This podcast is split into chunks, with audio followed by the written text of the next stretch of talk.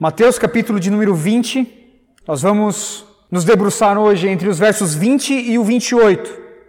E o sermão dessa noite tem como título O Reino de Cristo e o Resgate de Muitos. O Reino de Cristo e o Resgate de Muitos. Diz assim a palavra do Senhor. Então aproximou-se Jesus, de Jesus, a mãe dos filhos de Zebedeu, com seus filhos, e prostrando-se, fez um pedido. O que você quer? perguntou ele. Ela respondeu: Declara que no teu reino esses meus dois filhos se assentarão um à tua direita e a outro à tua esquerda. Disse-lhe Jesus: Vocês não sabem o que estão pedindo. Podem vocês beber o cálice que eu vou beber? Podemos, responderam eles. Jesus lhes disse: Certamente vocês beberão do meu cálice mas o assentar-se à minha direita ou à minha esquerda não cabe a mim conceder. Esses lugares pertencem àqueles para quem foram preparados por meu Pai. Verso 24. Quando os outros dez ouviram isso, ficaram indignados com os, dois irmãos. Jesus os chamou e disse: Vocês sabem que os governantes das nações as dominam e as pessoas importantes exercem poder sobre elas. Não será assim entre vocês. Ao contrário, quem quiser tornar-se importante entre vocês deverá ser servo, e quem quiser ser o primeiro deverá, deverá ser escravo, como filho do homem que não veio para servir, mas para não veio para ser servido, mas para servir e dar a sua vida em resgate por muitos. Vamos ao Senhor em oração. Pai, nós louvamos o teu nome, Senhor, nessa noite e nós pedimos a tua ajuda, pedimos a tua intervenção, Senhor, neste culto. Ajuda-nos, ó Deus, a ouvir a tua palavra. Ajuda-nos, ó Deus, a responder com fé a tua palavra, Senhor. Este culto, Senhor, ainda que, ó Deus, faltando muitos dos nossos irmãos, Pai, e por um motivo justo, é, ainda, ó Deus, estamos aqui para cultuar o teu nome. Ainda, ó Deus, essa reunião é uma reunião pública, solene, é uma assembleia que se reúne, ó Deus, em torno do teu nome. Então, por favor, ajuda-nos, ó Deus, a cultuar o teu precioso nome, Senhor, a responder com fé. Pai, não permita que eu venha passar alguma impressão errada acerca de ti, Senhor. Não permita que eu venha omitir, Senhor, qualquer verdade ou pregar qualquer coisa que não venha do teu evangelho mas ajuda-me, Senhor, a expor a tua verdade, os teus preceitos, Senhor, a tua palavra. Por favor, faz isso para a glória do teu nome e também para a nossa alegria, Senhor. É assim que nós oramos. Amém. Jesus ainda está subindo para Jerusalém, irmãos. Seus discípulos já começaram a experimentar grandes milagres, já experimentaram a ouvir muitas verdades e já viram multidões ouvindo e crendo no Evangelho do Reino. Nós estamos nos aproximando, irmãos, da paixão de Cristo.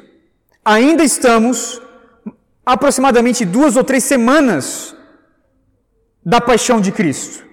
E Jesus, então, ele se volta, ele volta a sua direção agora para Jerusalém, para o lugar do seu patíbulo. E a pergunta é: o que ele ainda tem a ensinar aos seus discípulos, já que agora ele está voltado para Jerusalém, caminhando para Jerusalém, a fim de morrer em duas semanas? Quais são as suas últimas lições? Como nós vimos no texto anterior, na perícope anterior, Jesus ele voluntariamente está caminhando rumo à cruz. Ele sabe o que lhe vai acontecer. Ele está convicto da realização da sua missão e do triunfo dela. A cruz e a ressurreição já são vislumbradas pelo coração de Jesus. Nada e ninguém podem deter os decretos do Pai na missão de Cristo Jesus. A pergunta é: Estariam os discípulos então prontos para isso? Estariam os discípulos entendendo as implicações de se direcionar e caminhar rumo a Jerusalém? Como nós vamos ver, irmãos, no sermão de hoje, os discípulos ainda estavam confusos acerca do ministério de Cristo Jesus. A visão dos discípulos com, né, com relação ao reino de Cristo ainda era uma visão meio míope. Verdades e realidades, irmãos, foram recebidas pela fé, mas muito assim, muito poucas ainda, bem poucas compreendidas. Verdades acerca, por exemplo, do triunfo de Cristo, do reinado de Cristo,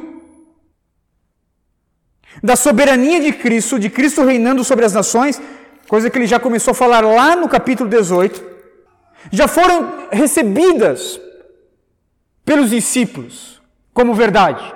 Mas nós vamos ver, irmãos, que essas verdades, essas realidades ainda estavam nebulosas no coração dos discípulos. E a pergunta é: que verdades o Mestre ensina então nesses versos? Para todos os seus discípulos.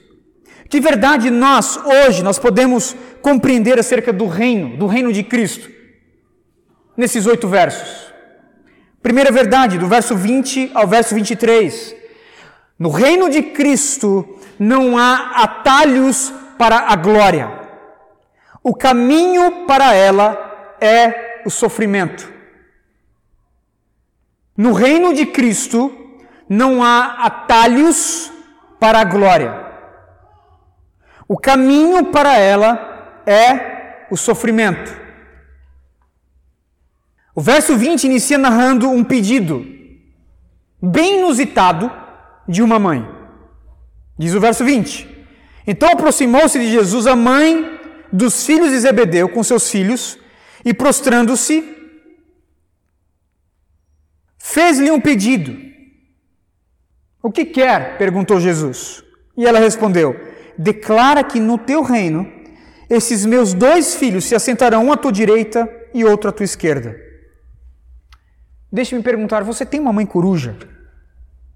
Você tem uma mãe coruja? Eu tenho, irmãos, a minha, minha mãe coruja. Eu sou o caçula de cinco irmãos. E eu, por vezes, eu vejo assim que a minha mãe, por vezes, ela, ela me trata assim de uma forma especial, né? Ela sempre não gosta que eu fale assim, ainda bem que minha, minha, minha irmã não está aqui. Mas eu vejo que minha mãe é bem coruja para comigo. Me parece, irmãos, que a esposa do Zebedeu é uma dessas mães. Ela é mãe de dois marmanjos, de dois homens marmanjos, adultos, com barba na cara, mas que ainda dependem da mamãe para algumas coisas. Quem são esses filhos aqui da mulher de Zebedeu? Os apóstolos, irmãos Tiago e João. E o interessante, irmãos, que esses dois aqui, esses dois irmãos, eles eram pescadores. Eram homens de trabalho duro, pesado. Eles eram homens de mãos calejadas, com o rosto queimado pelo sol. João, por exemplo, ganhou o apelido de o filho do trovão. Ele era o típico pescador brutão, que havia ganhado então esse apelido, filho do trovão.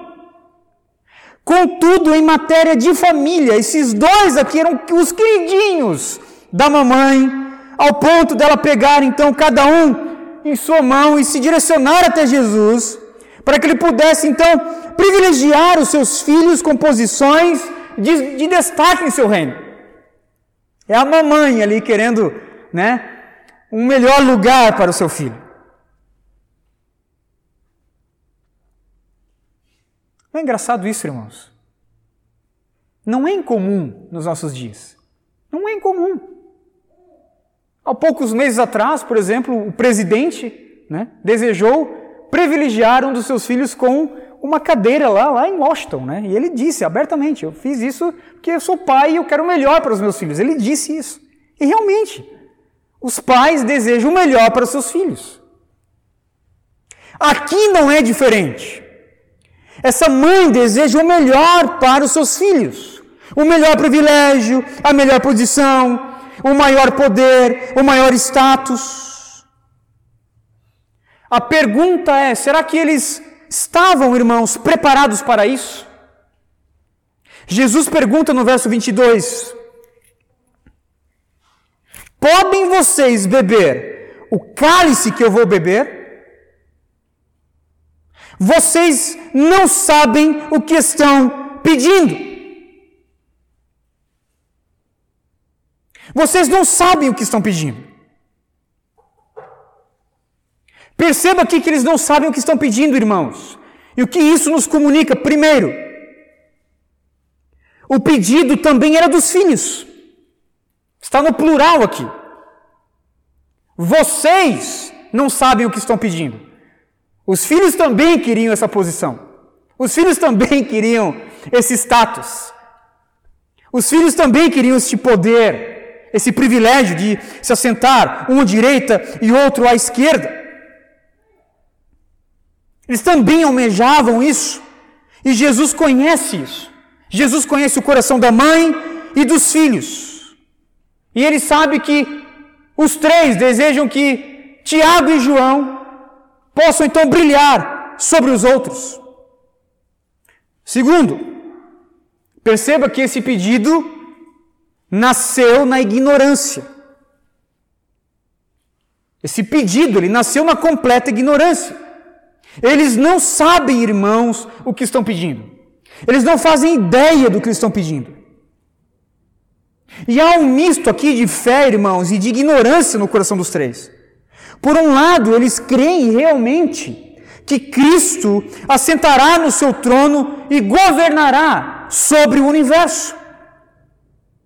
Por outro lado, eles não sabem as implicações deste governo as implicações da glória deste reino.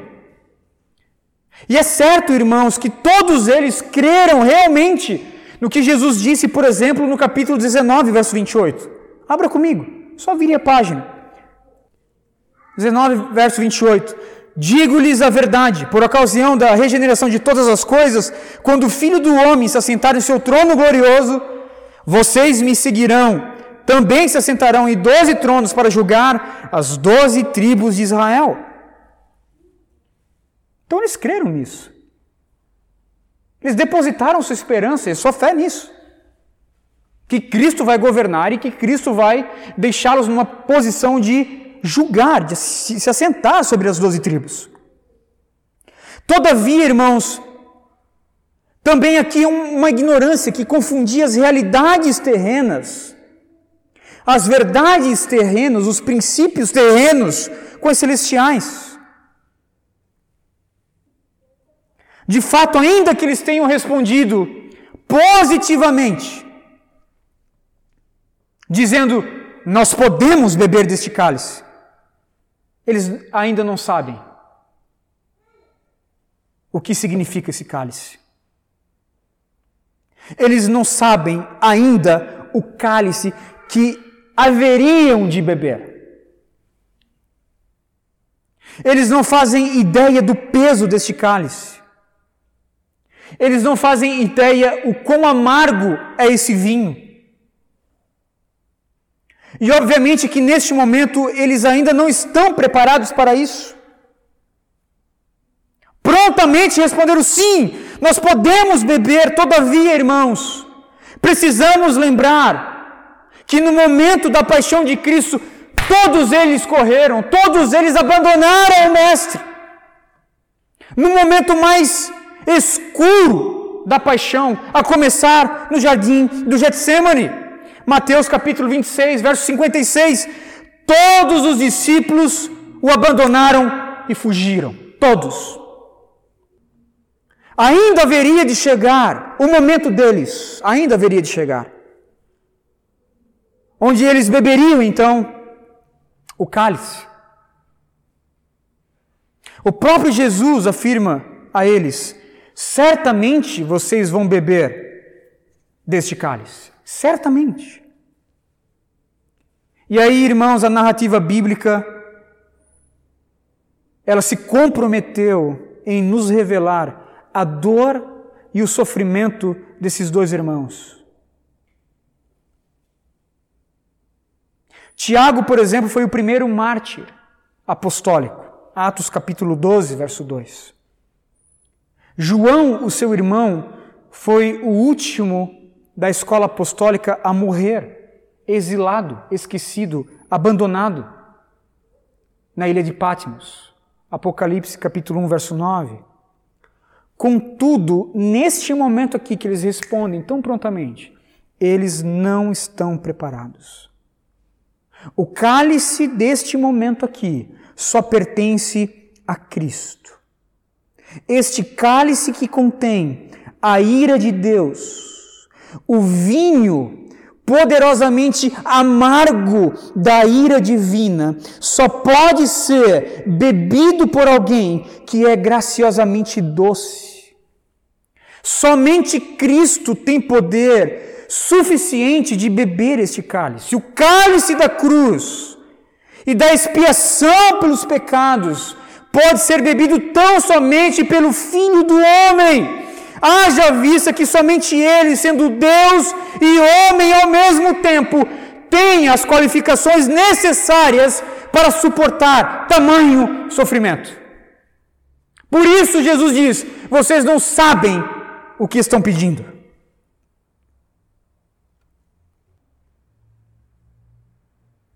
O cálice que somente Cristo pode beber, irmãos, também é um cálice que traz para Ele uma glória que tão somente Ele pode receber.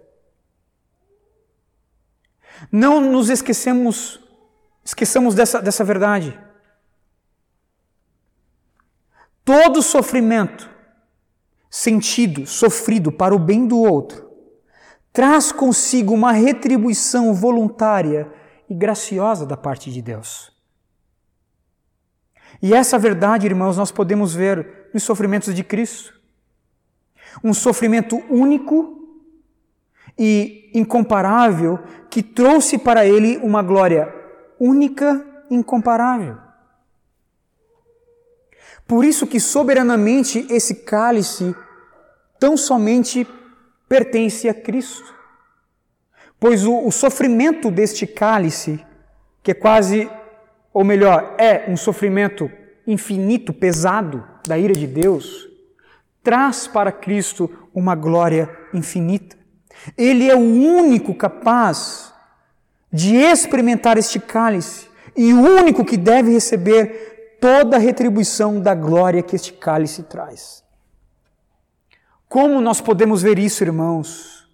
Esses benefícios adquiridos pelo sofrimento de Cristo. Podemos ver isso, eu coloco aqui pelo menos em quatro aspectos. Primeiro, Cristo absorveu a ira de Deus em nosso lugar. Estou falando aqui do cálice de Cristo. Que ele está dizendo: Cristo absorveu a ira de Deus em nosso lugar. E ele fez isso por meio do sofrimento. Gálatas capítulo 3, verso 13. Cristo nos redimiu da maldição da lei, quando se tornou maldição em nosso lugar, pois está escrito: Maldito todo aquele que for pendurado no madeiro. Essa é a glória da graça, e só poderia vir a nós por meio do sofrimento de Cristo, do cálice de Cristo.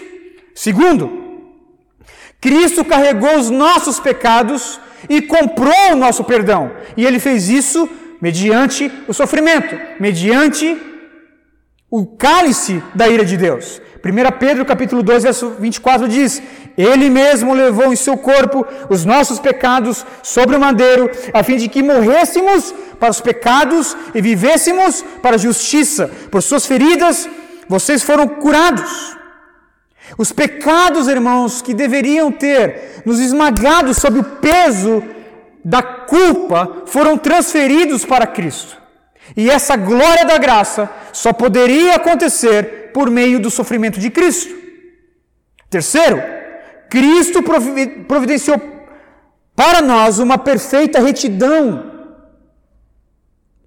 que se torna nossa, nossa retidão nele. E ele fez isso por meio do sofrimento. 2 Coríntios capítulo 5, verso 21. E Deus fez pecado aquele que não tinha pecado, para que nele tornássemos justiça de Deus. A obediência de Cristo, pela qual muitos são reputados justos, deveria ser uma obediência até a morte morte de cruz. Filipenses capítulo 2, versos 7 e 8. Essa é a glória da graça. E ela só poderia vir por meio do sofrimento. Quarto, Cristo venceu, irmãos, e desarmou a Satanás. E ele fez isso por meio do sofrimento. Colossenses capítulo 2, verso 13 ao 15, nos diz: Quando vocês estavam mortos em pecados e na circuncisão da sua carne, Deus os, os vivificou juntamente com Cristo. Ele nos perdoou todas as transgressões e cancelou a escrita de dívida que consistia em ordenanças o qual nos era contrária. Ele a removeu, pregando-a na cruz, e tendo despojado os poderes e as autoridades, fez deles um espetáculo público, triunfando sobre eles na cruz. A arma que Satanás tinha para nos acusar, que era o pecado não perdoado, Cristo Jesus simplesmente arrancou das suas mãos. E essa glória é a glória da graça, que foi conquistada por meio do sofrimento, do cálice de Cristo Jesus. Portanto, irmãos, o propósito último do cálice que Cristo haveria de beber é a demonstração da glória da graça de Deus. É a mais alta, mais clara, a mais absoluta demonstração dessa glória está no sofrimento da pessoa mais santa, mais pura, mais digna de todo o universo, que serviu, que se doou em favor de pecadores indignos. Quando ele diz aqui, você não sabe o que você está pedindo. Vocês três não fazem ideia.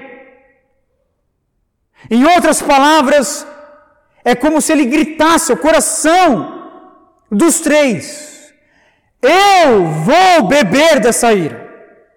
Eu vou preencher essa lacuna. Eu vou arcar com toda a amarga experiência de ser condenado pelo justo Deus. Eu vou sentir e levar todo o peso do julgamento pelo mal do homem. Eu vou fazer isso e mais ninguém. Pois toda retribuição e glória deste sofrimento, do meu sacrifício, também será minha. O cálice é meu, mas a glória também é minha. A retribuição também é minha. Por isso, irmãos, este cálice que homem algum pode beber, a não ser o próprio Deus encarnado. Não existe atalhos para a glória. Ela passa pelo sofrimento. E Jesus nos ensina isso. Eles haveriam ainda de beber, irmãos. Cada um do seu cálice, cada um com a sua experiência. Um sendo morto a fio de espada, se não me falha a memória, Tiago foi morto a fio de espada. João sendo abandonado, exilado na ilha de Patmos. E cada um experimentando parte, parte dos sofrimentos de Cristo Jesus. E, obviamente, com isso, na glória vindoura, recebendo parte de uma retribuição graciosa da parte de Deus. Faz parte, irmãos, de uma teologia do reino vindouro. Essas posições, é muito claro aqui. Há posições sim. Há posições. Mas não cabe a nós desejá-las.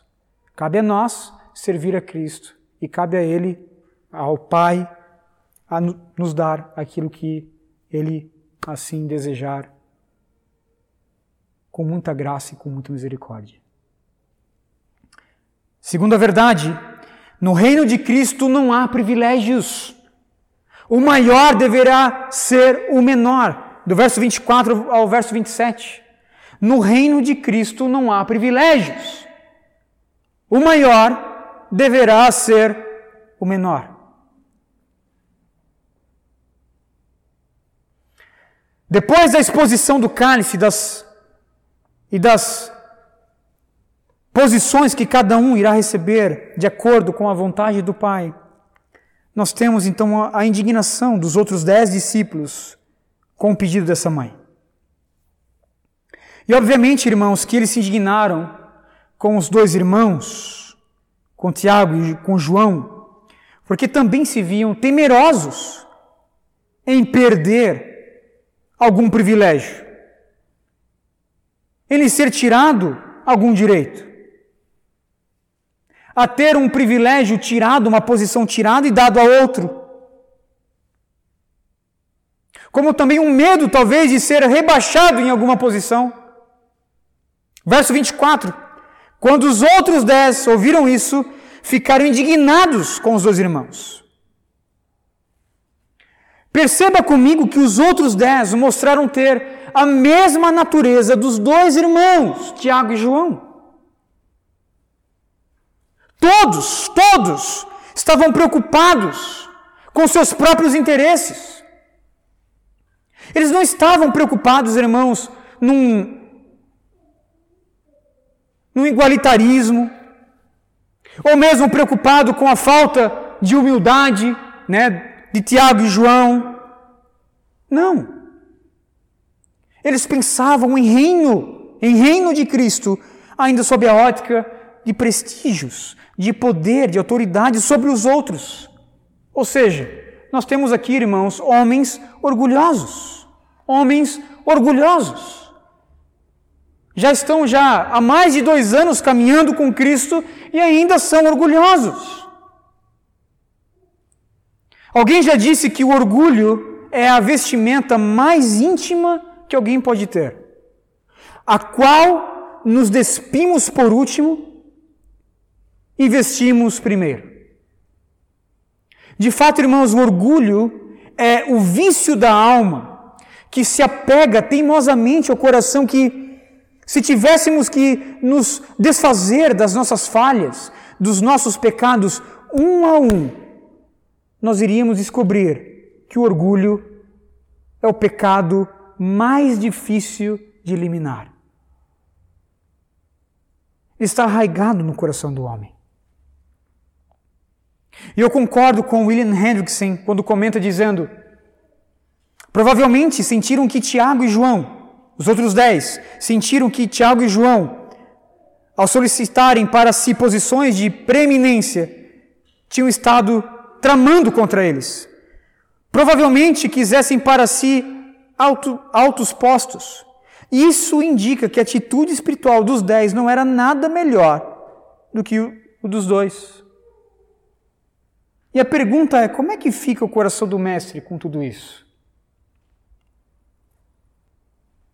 Dois discípulos, dois dos, dos doze, dois, querem posições melhores e superiores sobre os demais, e os outros dez não querem ter alguma posição rebaixada, tirada.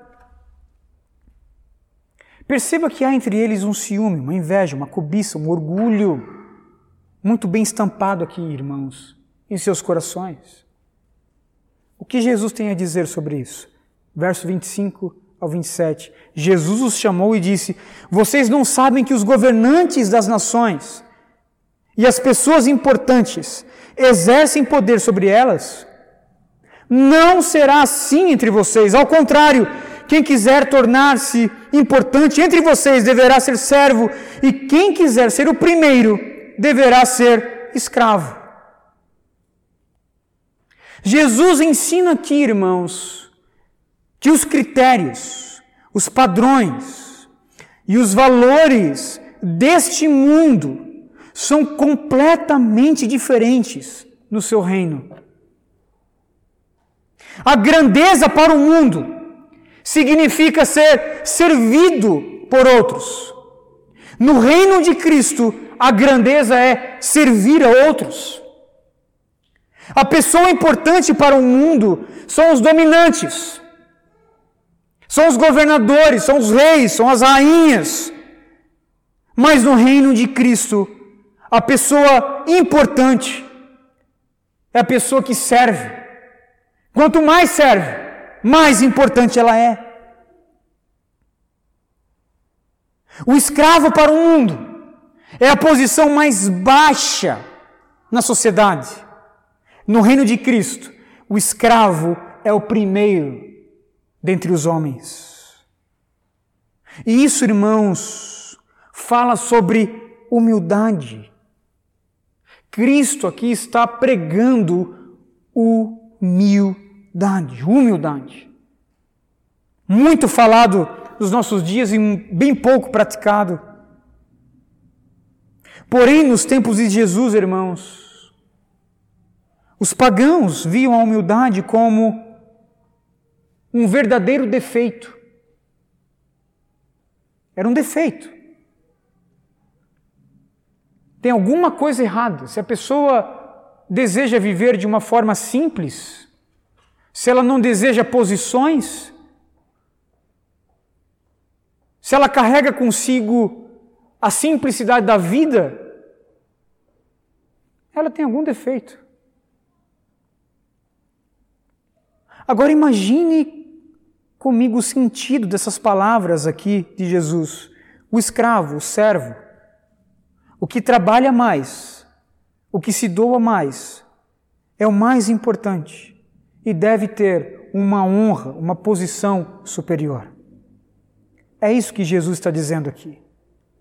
Ser grande significa servir e se doar. Jesus está dizendo que no seu reino, no seu reino sobre o qual ele reina, a grandeza ela é obtida segundo o curso da ação, que é exatamente o oposto ao que o mundo acredita. Os discípulos podem até almejar ficar no topo da pirâmide. Mas a pirâmide precisa ser voltada para baixo. Porque essa é a lei do Evangelho. Nós ganhamos, segundo o Evangelho de Cristo, nós ganhamos quando perdemos. Nós vivemos quando morremos. Nós subimos quando nós descemos, irmãos. Somos honrados quando humilhados. Nós somos fortes quando fracos. Somos os primeiros quando formos os últimos. Seremos importantes quando nos tornarmos servos, escravos. E aí nós temos aquela passagem bendita, irmãos, gloriosa de Filipenses capítulo 2, do verso 5 ao verso 8. Seja a atitude de vocês a mesma de Cristo Jesus, que, embora sendo Deus, não considerou que o ser igual a Deus era algo que devia apegar-se, mas esvaziou-se a si mesmo, vindo a ser servo, tornando-se semelhante aos homens e sendo encontrado em forma humana, humilhou-se a si mesmo e foi obediente até a morte e morte de cruz. Terceira verdade do texto. No reino de Cristo, nem todos serão resgatados. Nem todos. Somente serão resgatados os eleitos que foram eficazmente comprados. Verso 28, parte B. Como filho do homem que não veio para servir, para, para ser servido, mas para servir e dar a sua vida em resgate de muitos. Irmãos, Jesus já havia falado acerca da sua morte aos discípulos. Ele já havia falado acerca da sua cruz, até mesmo da sua ressurreição. Essa foi a perícope passada, praticamente. Mas aqui, irmãos, ele fala acerca do propósito da cruz. ele fala acerca do resultado final da cruz. Jesus vai morrer para dar a sua vida, para servir a outros, se doando a si mesmo em resgate de muitos. Toda a missão de Cristo, a sua encarnação, a sua pregação, as suas curas, os seus milagres, os seus sinais, a sua obra culminando em sua morte e ressurreição, tem como um dos objetivos o resgatar, o comprar, o adquirir para Deus muitos homens. Eis aqui um dos ditos mais preciosos de Jesus que resume muito bem a sua vida e a sua obra. Eu vim para servir. Não vim para ser servido, vim para servir e dar a minha vida em resgate de muitos. E nós sempre pensamos, irmãos, em resgate, quase que imediatamente em termos de um sequestro. Mas a palavra resgate aqui, ela tem o sentido, irmãos, de um pagamento. É uma transação comercial na compra de escravos. O termo grego lutron significa literalmente, literalmente, comprar a liberdade de um escravo ou comprar a liberdade de um prisioneiro. E obviamente, irmãos, todos nós estávamos escravos, prisioneiros do pecado, esperando a condenação justa pelos nossos atos. Todavia, um preço foi pago, como nós acabamos de cantar. Alguém nos comprou, alguém pagou este preço, o preço exigido, morte por morte, vida por vida. E a pergunta é: por que, que Cristo simplesmente, como um agente da criação, simplesmente não declarou: haja perdão? Você já parou para pensar nisso? Cristo é o agente da criação. Haja luz. A luz começou a existir. Haja luminares acima do firmamento: sol, lua, as estrelas. As galáxias, todas elas, começaram a existir. Porque ele simplesmente não pode dizer, haja perdão.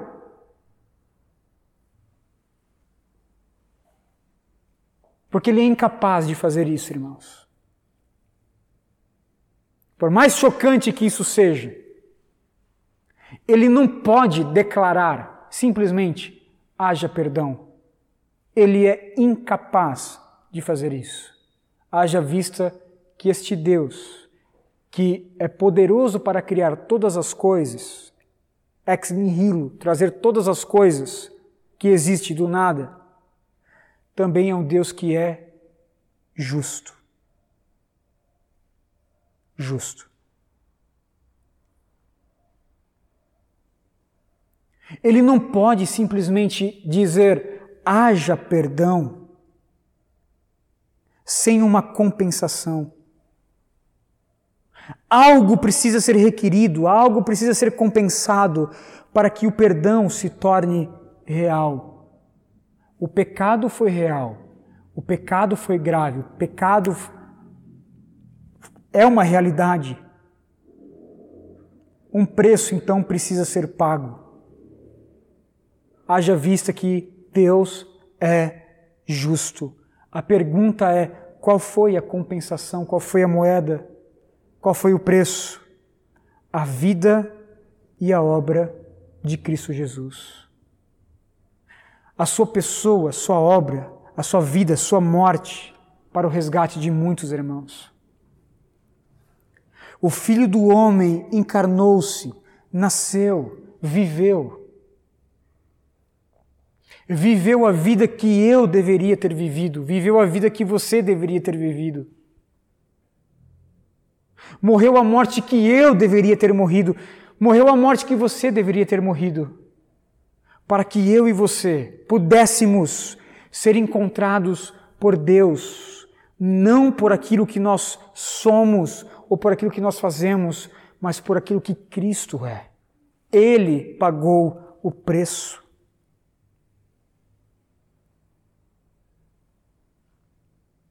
E a pergunta, irmãos, é: que muitos são esses do verso 28? Veja que não são todos os homens. Não é toda a humanidade, não é todos os homens, mas são muitos. Quem são esses muitos? Ele poderia, irmãos, ele poderia, se ele quisesse, pelo preço que foi pago, ele poderia simplesmente estender a sua eficácia da sua salvação e salvar todos os homens. Ele poderia fazer isso, isso ele poderia. Estender a sua eficácia, a eficácia do pagamento, o valor do pagamento para alcançar todos os homens. Todavia, ele decidiu tão somente pela sua vontade, limitar a um grupo de muitas pessoas, não todas as pessoas, mas muitas pessoas. Não todas, mas muitos. Muitos homens, mulheres, de toda tribo, de todo povo, de toda língua, de toda nação, que foram eficazmente comprados pelo sangue precioso e bendito de Cristo Jesus. Estes são os muitos aqui. É o resgate de muitos. Aqueles a quem o Senhor decidiu aplicar a eficácia do valor do pagamento, do poder do pagamento. De fato, irmãos, ele bebeu cada gota daquele cálice para que os benefícios graciosos pudessem ser adquiridos por completo. Uma boa nova para o nosso coração nessa noite: não restou para nós uma gota sequer. Não há nada que possamos fazer para retribuir com a mesma moeda o que ele fez em nosso favor, em nosso lugar.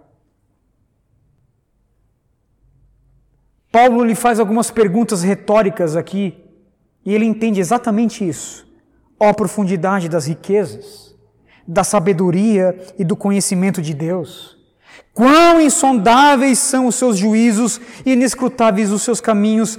Quem conheceu a mente do Senhor? A quem foi o seu conselheiro? Quem primeiro lhe deu para que ele o recompense? Pois dele, por ele e para ele são todas as coisas a Ele seja a glória para sempre. Amém. Duas aplicações para nós. Precisamos lutar, irmãos, contra o orgulho, contra a soberba. Precisamos lutar contra o orgulho e contra a soberba. E eu creio, irmãos, que uma das formas de lutar contra o orgulho, a soberba, a prepotência do nosso coração é servir o outro. É servir o outro. Eu estive há poucas semanas ministrando para os missionários da Jocum, eu estava falando acerca desse mistério de Cristo Jesus, onde ele encarnou para servir a outros, se despojando do egocentrismo, ainda que ele pudesse ser completamente digno de ser um egocêntrico. Ele era Deus. Mas ele colocou o outro no centro, o outro centrismo, servindo a outros. E eu creio, irmãos, que o outro centrismo ele pode ser praticado, ele começa a ser praticado quando nós olhamos a cruz de Cristo. Quando nós começamos a perceber os efeitos da cruz de Cristo, a mensagem da cruz de Cristo. É por isso que Paulo se utiliza da cruz de Cristo, da mensagem da cruz, para esmagar a soberba e o orgulho dos irmãos da igreja de Corinto. 1 Coríntios capítulo 1 e capítulo 2. Quando nós olhamos para a cruz de Cristo, irmãos, e quando nós começamos a entender a sua mensagem, nós iremos servir a outros. É quase que algo meio que automático. Nós somos alcançados por essa mensagem. Nós vamos nos despindo, ainda que não por completo, do nosso orgulho. Deveria ser completamente despido do orgulho, mas ainda nós lutamos contra o orgulho. Mas estamos nos despindo dele e olhando para o outro, querendo servir o outro. Você sabe que o conde Zinzendorf, Nicolau von Zinzendorf, que foi um dos fundadores da Igreja Moraviana, a igreja que mais fez missões na história da igreja, que enviou da sua comunidade jovens para todo o globo no século XVIII, irmãos. Missionários chegaram na Groenlândia, no Himalaia, no fim do mundo, no fim do mundo, encontrei uma igreja moraviana lá, plantada em 1700 e lá vai alguma coisa. A 3 mil metros de altitude, irmãos. Como é que eles chegaram lá? Se você pegar as origens do movimento moraviano, começou com o despertamento desse conde, que ele era um homem muito rico, da grana mesmo, grana, ele era rico. Um playboy, um playboy do século XVIII.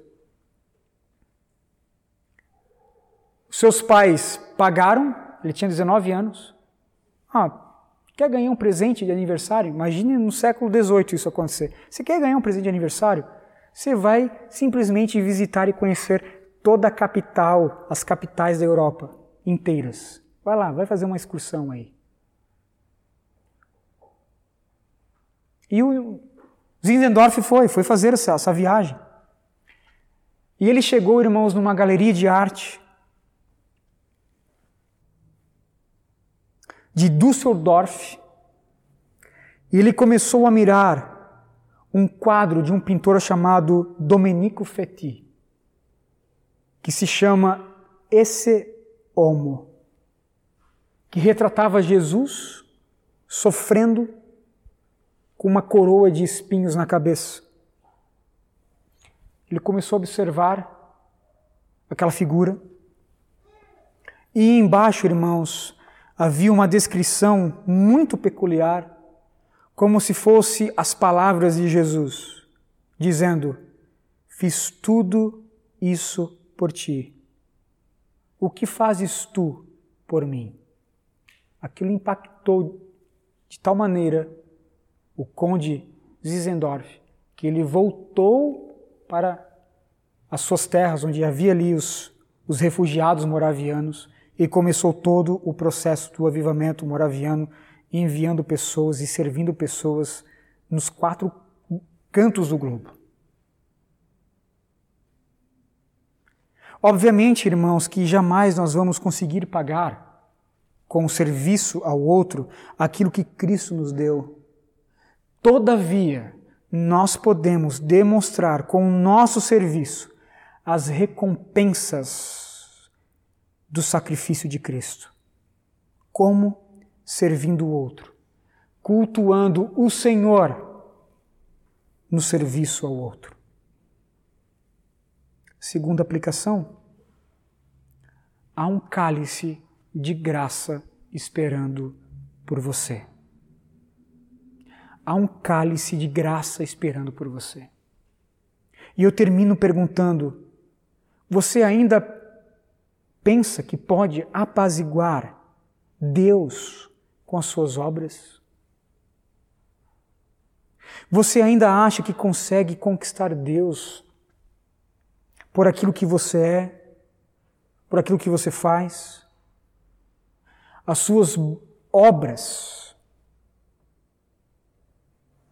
Por mais que tragam consigo alguma recompensa da parte de Deus, elas são inúteis para a sua salvação.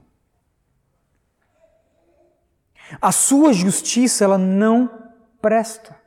A minha justiça não presta. A única maneira, irmãos, de sermos salvos é aceitando que Cristo Jesus bebeu por mim e por você, o cálice da ira de Deus. É aceitar o sacrifício de Cristo Jesus. Aí você vai dizer: não, o termo aceitar é arminiano. A confissão de fé de Westminster diz aceitar. Precisamos aceitar o que Cristo fez. É exatamente isso aí, aceitar. É ter fé e aceitar. Aceitar que Ele bebeu todo o cálice para mim. Não deixou nenhuma gota desse cálice, a fim de que Ele pudesse me dar um outro. O cálice da Sua graça, irmãos. Há um cálice de graça transbordando nas mãos de Jesus. Beba. Em João capítulo 7, verso 37, Jesus nos, nos disse: Quem tem sede, venha a mim e beba. Nós podemos beber dele, irmãos. Podemos beber dessa graça. Porque ele bebeu o cálice da ira de Deus por nós. É tão somente assim. Ele não deixou nenhuma gota dessa, desse cálice, nem para mim, nem para você a fim de que um outro cálice pudesse estar disponível para nós o cálice da Sua graça. Beba de Cristo. Beba de Cristo Jesus. Os dois irmãos, os dez, nenhum deles sabe ainda o quão penoso será o cálice da ira de Cristo. Mas certamente todos eles já começavam então a experimentar andando com Cristo, sendo impactado com Cristo. Gotinhas do cálice da graça. Amém?